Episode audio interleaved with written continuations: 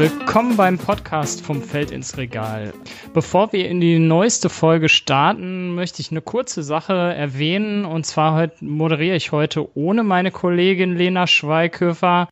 Die hat jetzt nämlich ihr Praktikum bei uns beendet und ist nicht mehr bei der GZ. Aber in der nächsten Folge werde ich euch dann sicherlich wieder wie gewohnt mit einer Co-Moderation begrüßen dürfen. Und so ganz alleine bin ich auch gar nicht, denn ich habe hier Dr. Gustavo Wachtel aus Kolumbien zugeschaltet, der dort ein Projekt mit dem schönen Namen Incas betreut. Hallo Gustavo. Tja, guten Tag. Kann ich mich vielleicht kurz vorstellen? Mein Name ist Gustavo Wachtel. Ich arbeite hier in Kolumbien seit zwei Jahren, unterstütze ein Vorhaben Umwelt und Frieden im Rahmen des Friedensvorhabens und seit etwa acht Monate unterstützen wir auch diese Initiative mit dem schönen Namen, wie du sagtest, Incas. Super, Dankeschön, Gustavo. Was wir euch heute in der Folge näher bringen wollen, ist einmal, was sich hinter dem Namen Incas überhaupt verbirgt und welche Rolle eigentlich dabei auch die derzeitige politische Situation im Land spielt. Wir haben ja uns schon in unserem Special mit äh, Wendy Arenas ge darüber gesprochen, dass sich das Land nach dem Friedensvertrag mit der FARC in einer gewissen Weise im Umbruch befindet. Und das zeigt sich auch in der äh, Landwirtschaft. Und äh, vielleicht, Gustavo, möchtest du uns dann jetzt mal verraten, was sich genau hinter Incas verbirgt? Tja, unter dem Namen Incas ist eigentlich das Gleiche, was auf Deutsch äh, Initiative nachhaltiger Lieferketten benennt, nur halt auf Spanisch. Das ist Iniciativa Cadenas Agrícolas Sostenibles und das bedeutet Incas eigentlich. Ne? Mhm. Wir arbeiten seit etwa acht Monate äh, mit den Vorhaben, mit dem globalen Vorhaben INA und wir sind in zwei Postkonfliktregionen Kolumbiens, das heißt in Ostabhang der, der Anden. Das, das war die Region, wo die FARC sehr intensiv äh, in den letzten 30, 40 Jahren äh, die Guerilla gemacht hat, aber inzwischen seit drei Jahren befriedet ist. Und so wie ich das äh, verstehe, spielen nachhaltige Anbauregionen bei dem Projekt ja eine große Rolle. Also du hast ja gesagt, ihr arbeitet in zwei Regionen.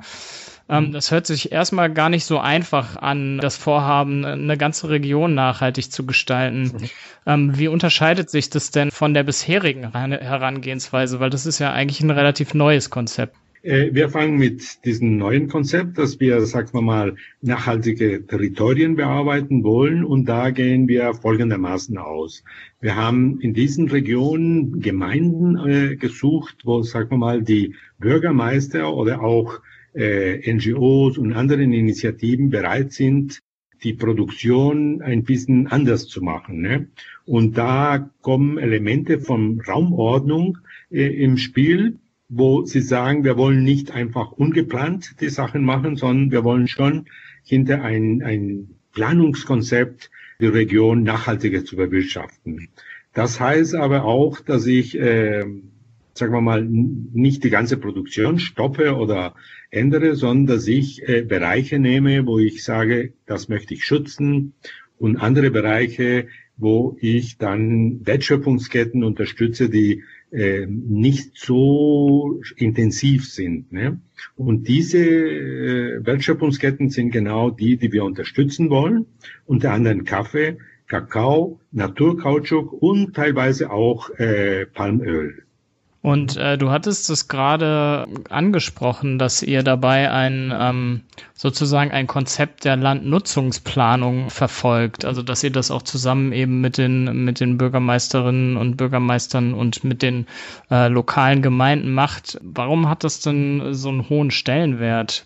Äh, das Argument ist sehr simpel. Wenn ich mit dem Bürgermeister das Thema bespreche, ist äh, benutze ich immer so ein Beispiel, dass es wie ein Haus ist. Ne? Wenn ich ein, Sau, ein Haus habe, dann gehe ich in die Küche kochen und nicht im Schlafzimmer. Ne? Und äh, im Wohnzimmer kann ich Fernseh gucken, aber im Wohnzimmer wird nicht gekocht ne? und so weiter. Dieses bildliche Element hat auch viel geholfen, dass wir den Raum sozusagen äh, optimiert nutzen und deswegen, es gibt Stellen, wo der Kaffee am besten angebaut wird. Es gibt andere Stellen, wo Kakao ist. Und es gibt auch äh, Bereiche, wo man die, die, die Viehzucht einfach zulässt, wobei die nicht so nachhaltig ist, aber man kann auch bei der Viehzucht äh, mit den Leuten diskutieren, ob sie nicht vielleicht Bäume einbauen, damit es auch Schatten für die äh, Rinder gibt und dass es halt eine Landwirtschaft gibt, die angepasster an die Ökosysteme ist. Ne? Das mhm. ist, sagen wir mal, unsere, unsere Message. Und das wird immer stärker, sagen wir mal, aufgenommen, weil äh, sowohl die Bevölkerung als auch die, die Entscheidungsträger in den Gemeinden äh, merken, dass sowohl mit Klimawandel oder mit anderen Aspekten äh, immer weniger Wasser gibt und dann muss man schon äh, die Landschaft optimiert nutzen. Ne? Ganz wichtig für, für uns ist auch zu gucken, dass diese Produktion, die wir unterstützen, Kaffee, Kolumbien ist ja bekannt für einen sehr guten Kaffee äh, oder Kakao, wo es äh, Kolumbien noch nicht so bekannt ist für Kakao, aber auch eine sehr gute Qualität an Kakao hat und Kautschuk, äh, Naturkautschuk. Ich weiß nicht, ob die Hörer vielleicht wissen, aber der Naturkautschuk ist sehr wichtig für die Flugzeugindustrie es gibt äh, kein Substitut, kein, kein Ersatz für Naturkautschuk. Äh, alle Flugzeuge müssen Naturkautschuk haben, weil es eigentlich der einzige Stoff ist, die in zehn Minuten von 10.000 Meter Höhe auf Bodenhöhe diese 50 Grad Temperatur sozusagen verkraften kann. Ne? Und deswegen ist auch der Bedarf an Naturkautschuk weltweit steigend und das ist auch ein Produkt, den wir hier in Kolumbien unterstützen wollen. Und um das nochmal zu rekapitulieren, also so wie ich das verstehe, ist es dann so, dass ihr auch anstatt äh, Quantität eher darauf setzt, eine gute Qualität der Produkte herbeizuführen und dann auch ähm, eben im Rahmen der Landnutzungsplanung guckt, wo kann ich die Produkte am besten anbauen. Wir sind dabei, sagen wir mal, äh, ein Konzept aufzubauen, der mehrere Ziele verfolgt. Äh, wir wollen eigentlich die Produkte äh, gern ins europäische Markt oder ins deutsche äh, Markt bringen. Dafür brauchen wir sehr gute Allianzen. Das ist sehr wichtig, dass wir eine gute Trazabilität oder Nachverfolgbarkeit haben, damit auch die Herkunft klar ist. Und dafür müssen wir sehr gute Qualität schaffen, nicht nur beim Anbau, der nachhaltig sein soll, sondern auch bei der Verarbeitung und vor allem auch diese ganz wichtige Allianzen, damit das äh, direkt zum Markt kommt und nicht über äh, sehr viele äh, Händler dann geht und, und äh, am Ende der Bauer sehr wenig bekommt. Ne?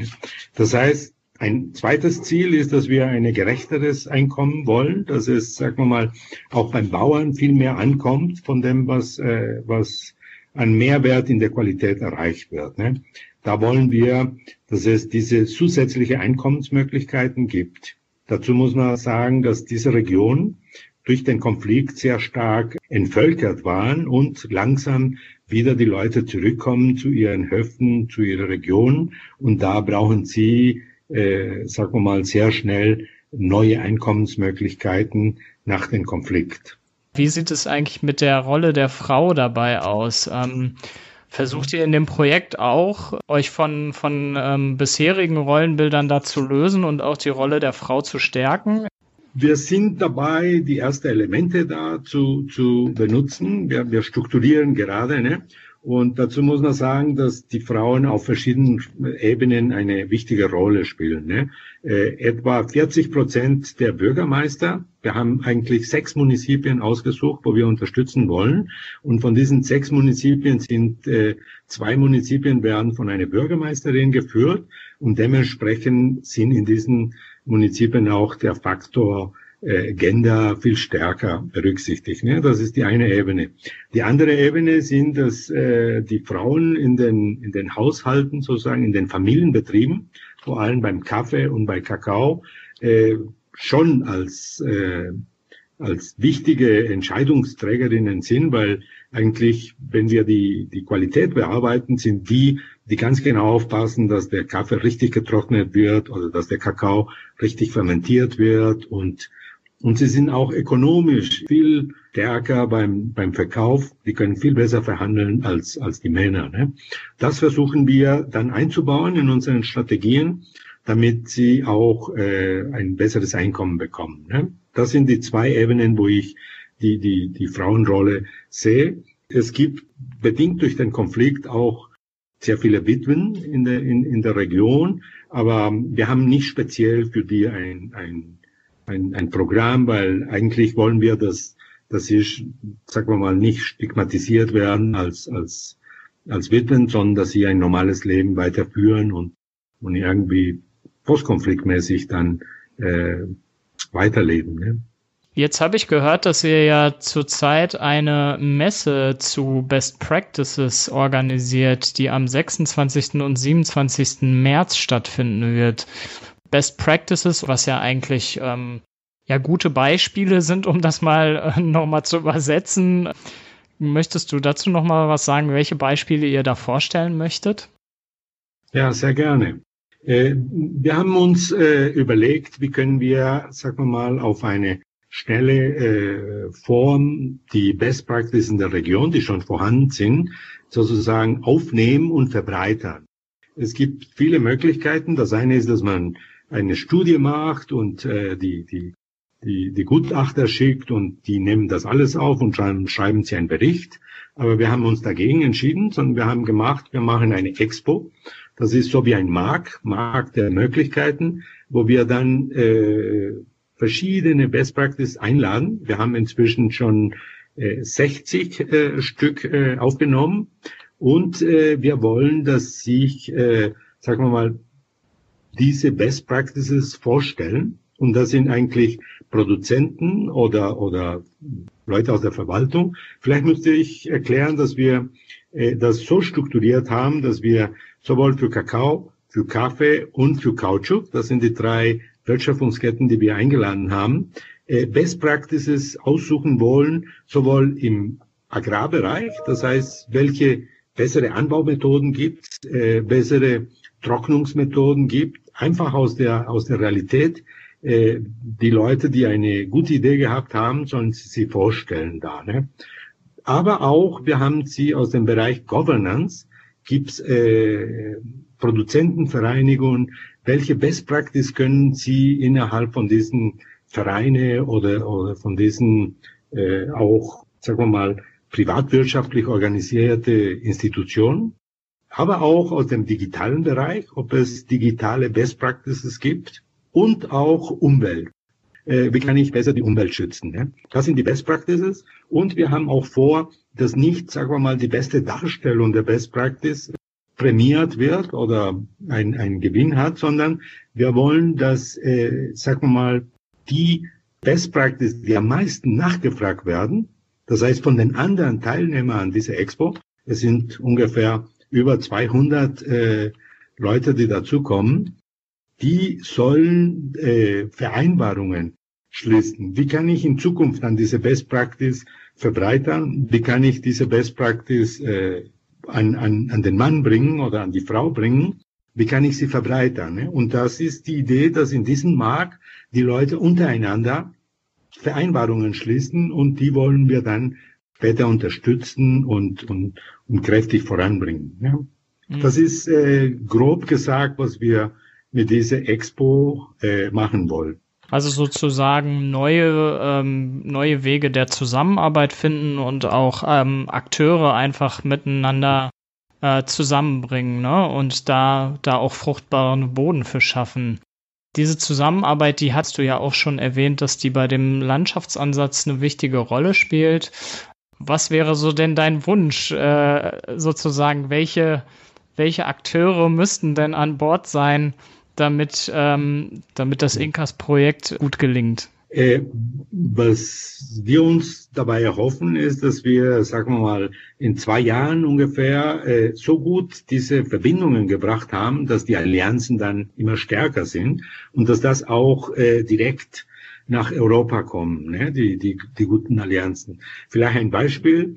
Wir haben eine Region, wo es ein, einen bestimmten guten Kaffee gibt, wo auch Nespresso äh, ihre, ihre Bauern hat. Ne? Die müssen ja bestimmte Qualitätskriterien überhaupt haben. Aber diese Verbindung ist für uns sehr wichtig und wir wollen, dass die nicht nur in eine kleine Region sind, sondern in eine größere Region kommen und dann äh, mehr, mehr Kaffee von unserer Region zu Nespresso geht. Ne? Das ist ein Beispiel. Das heißt, wir haben keine äh, Einschränkungen, was Firmen angeht. Und wir würden uns sehr wünschen, wenn sehr viele Firmen, die Interesse an, an nachhaltige Territorien haben, sie ein Auge auf Kolumbien werfen und sagen, ja, ich möchte gucken, wie gut der Kakao drüben ist. Vielleicht äh, muss man noch ein bisschen äh, in, in, in der Nacherntezeit bei der Gärung oder bei der Verarbeitung was machen und dann eine gute Qualität haben und die würden wir direkt an den Markt bringen. Ne? Wir wollen die äh, Akteure verbinden. Wir wollen, dass es durch diese Expo auch eine Gemeinschaft, eine Lerngemeinschaft entsteht, die äh, voneinander lernt und nicht irgendwie extern äh, das Wissen kommen muss, weil eigentlich das Wissen ist vorhanden vor Ort, muss man nur die richtigen Kontakte und Vernetzungen und, und die Leute organisieren, dass sie auch äh, selbst für ihre Zukunft und für die Entwicklung dann verantwortlich sind. Ne? Das ist unsere Aufgabe. Also eine nachhaltige Form der Zusammenarbeit. Äh, ein sehr schönes Schlusswort, Gustavo. Das waren, glaube ich, sehr interessante Einblicke darin, äh, wie man so ein Projekt gestalten kann und wie man es auch gestalten kann äh, in so einem Land, was äh, so eine Geschichte hat wie Kolumbien. Ähm, ich danke dir vielmals dafür, für deine Zeit und freue mich, wenn ihr Zuhörerinnen und Zuhörer das nächste Mal einschaltet bei unserem Podcast. Vielen Dank. Danke, Thilo. Und wir werden dann in ein paar Monate berichten, wie das Ergebnis unserer Expo war.